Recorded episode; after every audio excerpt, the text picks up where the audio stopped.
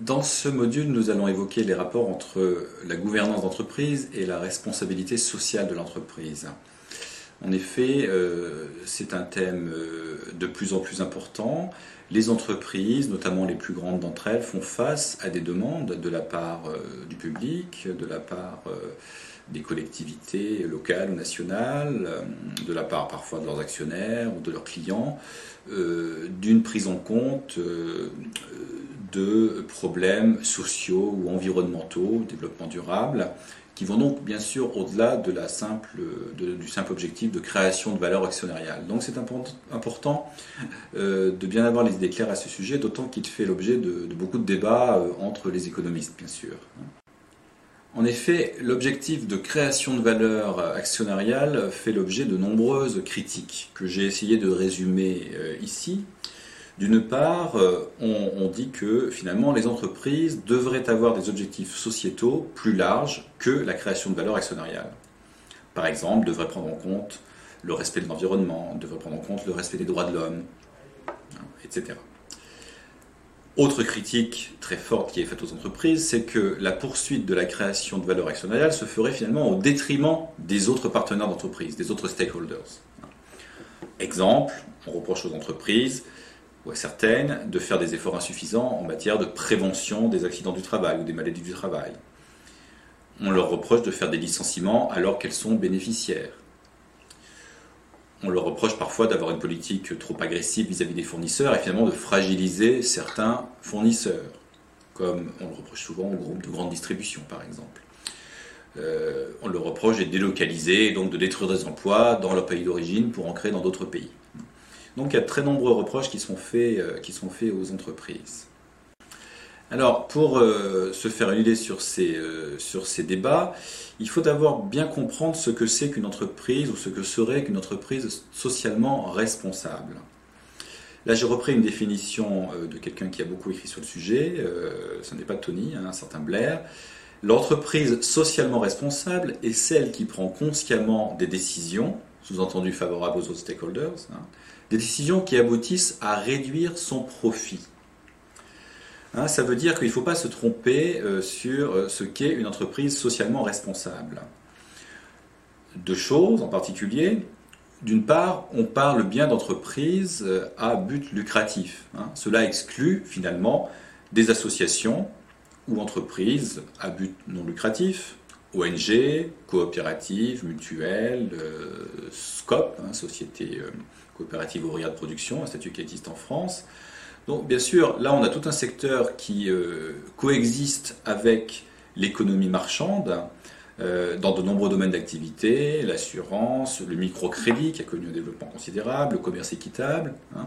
Donc là on n'est pas dans le domaine euh, de l'entreprise à but lucratif. Hein. Donc il est assez sain, assez naturel et assez positif d'ailleurs hein, que lorsqu'il y a euh, des terres qui sont laissées en friche, dirons-nous, par euh, l'entreprise euh, marchande classique, hein, que ce genre d'organisation, bien sûr, les, pénètre et, des actions de responsabilité sociale. L'exemple du microcrédit est extrêmement intéressant. Hein. le microcrédit, c'est le fait de faire des prêts de très faible montant à des gens défavorisés dans des pays, soit des pays du tiers-monde, soit même dans des pays développés. Hein et euh, de s'intéresser donc à toute une clientèle qui, est complètement délaissée par les banques traditionnelles. Euh, et donc des associations ou des, organismes à but non lucratif euh, se sont intéressés à ce marché, dirons-nous, hein, et avec des résultats tout à fait intéressants qui sont que finalement, euh, ça permet de favoriser notoirement le développement économique. Hein. Tout ça a été démarré notamment au Bangladesh par Mohamed Yunus, qui a eu le prix, Nobel de la paix.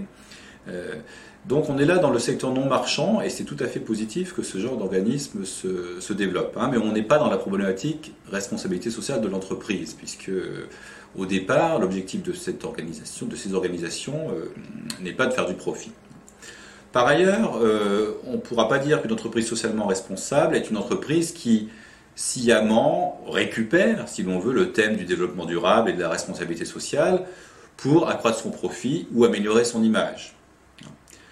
Voire non pas que ces actions soient critiquables, c'est très bien, hein, si la pression du public et le, souci de maintenir son image de marque peut déboucher sur de telles actions. Hein.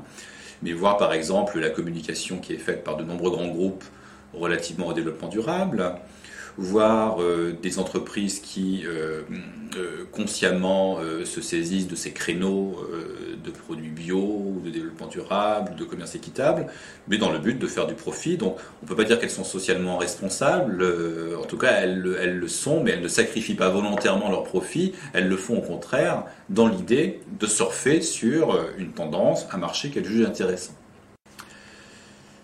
En fait, une entreprise socialement responsable, ça serait donc une entreprise euh, dans laquelle volontairement les actionnaires seraient prêts à partager le pouvoir de décision avec d'autres partenaires, hein, et qui seraient prêts à sacrifier ses profits euh, dans l'intérêt de ces autres partenaires. Alors, si on s'en tient à cette définition assez restrictive, on rentre dans quelque chose qui est en fait beaucoup plus compliqué. Hein. Alors, on en arrive aux arguments des tenants de la valeur actionnariale. Euh, pour eux, finalement, euh, la seule responsabilité sociale des entreprises, c'est d'accroître leurs profits. Hein. J'ai repris là, je reprends là une phrase de, Milton Friedman, un économiste bien connu. Hein.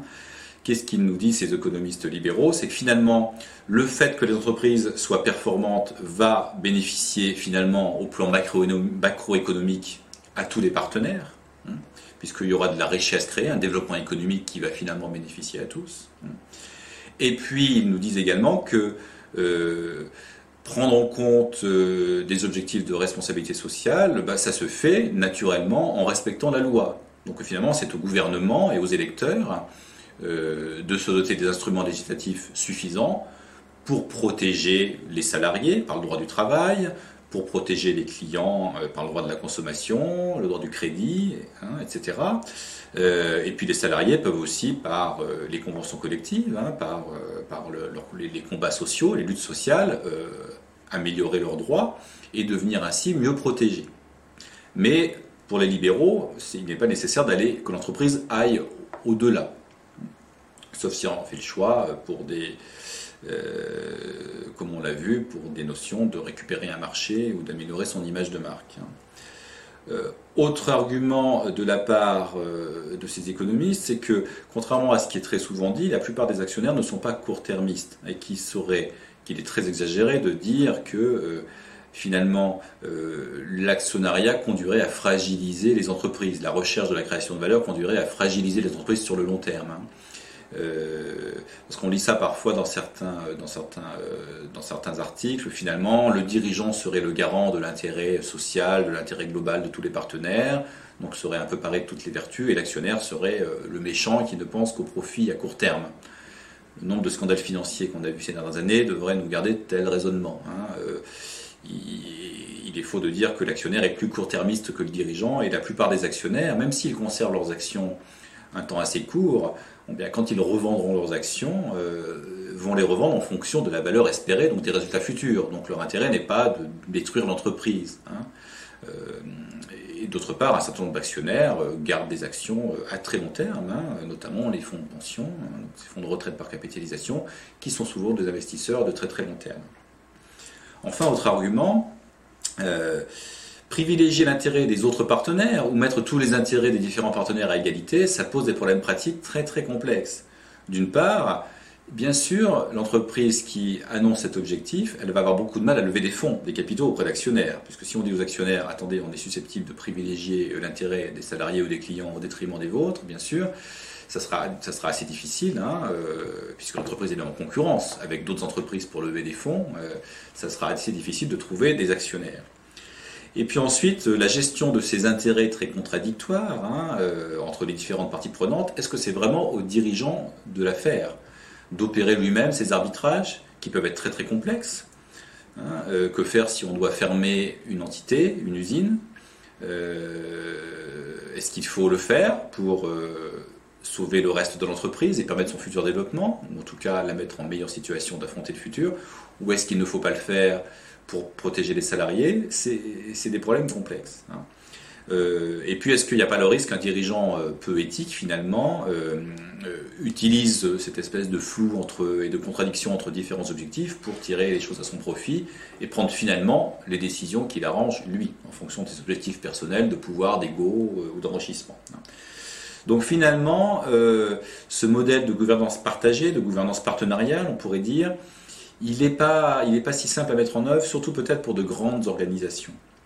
Prenons l'exemple des SCOP, Sociétés coopératives ouvrières de production, qui sont donc un statut de droit français dans lequel la société est contrôlée par des salariés coopérateurs. C'est-à-dire qu'on a des salariés qui sont également actionnaires finalement, hein, et qui détiennent, qui doivent détenir, pour bénéficier de ce statut, au moins 51% du capital et 65% des droits de vote, par le biais donc de droits de vote double éventuellement. Des scopes, il y en a à peu près 1800 en France. Leur nombre augmente assez régulièrement, à peu près une centaine par an. Donc c'est un statut qui rencontre un certain succès. Mais par contre, on peut remarquer que leur taille demeure très petite. Hein. La taille moyenne est de l'ordre de 2 millions d'euros de chiffre d'affaires en 2007 et 21 salariés. Il y a quelques scopes dont le nombre de salariés est de quelques centaines, mais elles sont très peu nombreuses. Donc euh, voilà un statut qui semble fonctionner, il y en a de plus en plus, mais est-ce que finalement on ne trouve peut-être pas là les limites de ce genre de statut hein, Et pourquoi il n'y a pas de scope plus grosse hein? Euh, est-ce que finalement, à un moment donné, euh, ce statut ne va pas brider leur développement ou est-ce qu'ils ne vont pas changer de statut pour pouvoir grossir hein? Euh, Parce qu'effectivement, c'est probablement difficile de trouver des fonds importants quand les salariés ont apporté tout ce qu'ils pouvaient apporter. il faut aller trouver des fonds auprès des, actionnaires financiers. Et cela, le statut d'une part l'empêche dans une certaine mesure. Et puis ceux-là seront peut-être réticents à investir dans une société qui est contrôlée par ses salariés. Et par ailleurs, les dirigeants de ces scopes euh, sont parfois euh, confrontés à des conflits d'intérêts difficilement surmontables. Hein. Euh, faut-il sacrifier un certain nombre de salariés en fermant une entité qui n'est pas rentable ou sans avenir? Ou faut-il ne pas le faire parce que finalement ces salariés sont actionnaires? Et, ont le pouvoir, hein, bien sûr, ça, va poser des problèmes très complexes à gérer. il faut vraiment un dirigeant tout à fait capable de gérer ce genre de conflit. En conclusion de ce développement sur euh, la responsabilité sociale de l'entreprise, euh, qu'est-ce qu'il faut retenir? D'une part, il y a un développement d'organisations euh, à but non lucratif, à côté du secteur marchand, qui prennent en compte ces problématiques de responsabilité sociale et qui sont, qui, il est tout à fait positif, à mon avis, que, que ces actions se développent, comme par exemple dans le microcrédit. Hein. Il est également assez naturel et plutôt positif que certaines entreprises récupèrent le thème du développement durable et de la responsabilité sociale hein, en vue d'accroître leurs profits, euh, de vendre plus de produits, d'améliorer leur image de marque. Et finalement, tout ça finalement bénéficie et, à des actions concrètes, espérons-le, en faveur du développement durable. Donc c'est tout à fait euh, tout à fait bien. Par contre, il est vrai que généraliser un modèle de gouvernance partenariale, hein, c'est-à-dire euh, où il y a vraiment un vrai partage du pouvoir entre les actionnaires et d'autres partenaires, salariés, et autres, on a vu, comme on l'a vu, ça pose tout de même des problèmes pratiques importants. Ça ne veut pas dire que c'est impossible, mais probablement un modèle difficilement généralisable, notamment à de grandes organisations.